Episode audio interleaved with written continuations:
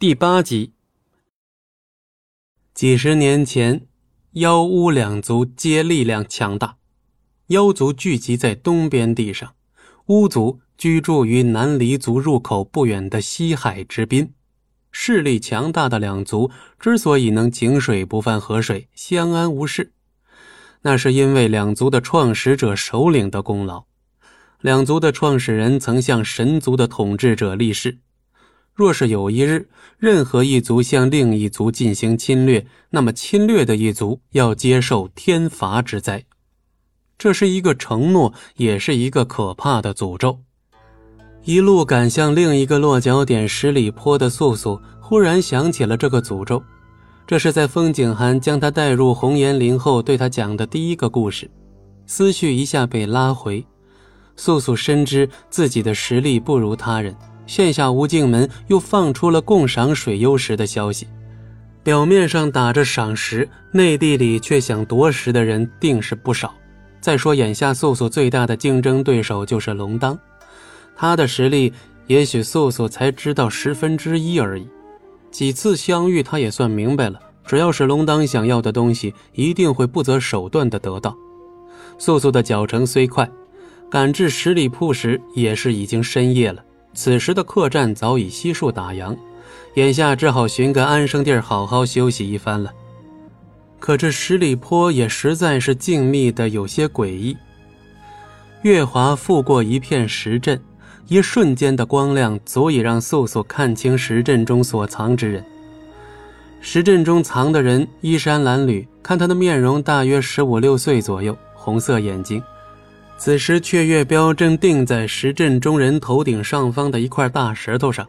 那人呼吸急促，恐惧之色全然流露在面上。这样的神色，素素见过太多。他将雀月标收回，化为长剑，指向那人咽喉刺去。别，别杀我！那人的声音是恐惧的嘶哑到了极致。素素的剑于那人脖颈前一寸停住。素素不语，却也没有其他动作。下一秒，那人倒在了他跟前。红色的眼睛是妖吗？龙当也是红色的眼睛，想必这人呢也与妖族脱不了关系。既然已跟妖王结下梁子，便不可能再惹上妖族中人了。不过，若是收留了他，能从他口中得知一些妖族的消息，也不是不可。不知过了多久。被素素救下的小妖终于睁开了眼。小妖看看四周，出现在他视线里的是一处山坡。他位于山坡的低处，面前一团火光，还有晕倒前见到的那人。再嗅了嗅，竟然有些烤肉的香味他的目光恰与素素对上，有火光照亮，素素更仔细地看清了小妖的模样。长而杂的头发遮住了他的一只眼。但不难从他另一只眼中看出，他依旧恐惧的神情，眼角下有一浅浅的火印花的印记。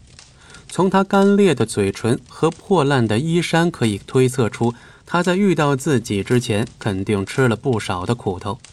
看他的神色战战兢兢，素素首先开口：“我叫素素，你叫什么名字？”“肥肥。”“肥肥。”素素在红岩林时看过风景寒给她的《山海经》，其中正记载了一种名叫肥肥的妖怪。问了名字之后，山坡上陷入了一小会儿的沉默之中。片刻后，肥肥小心试探地问：“你是妖？”素素有些疑惑，还未等他回答，肥肥就开始自言自语：“我，你不是。”见素素的表情并不严肃，肥肥接着补全了下半句话：“你的眼睛不是红色的。”本集播讲完毕，感谢您的收听，我们精彩继续。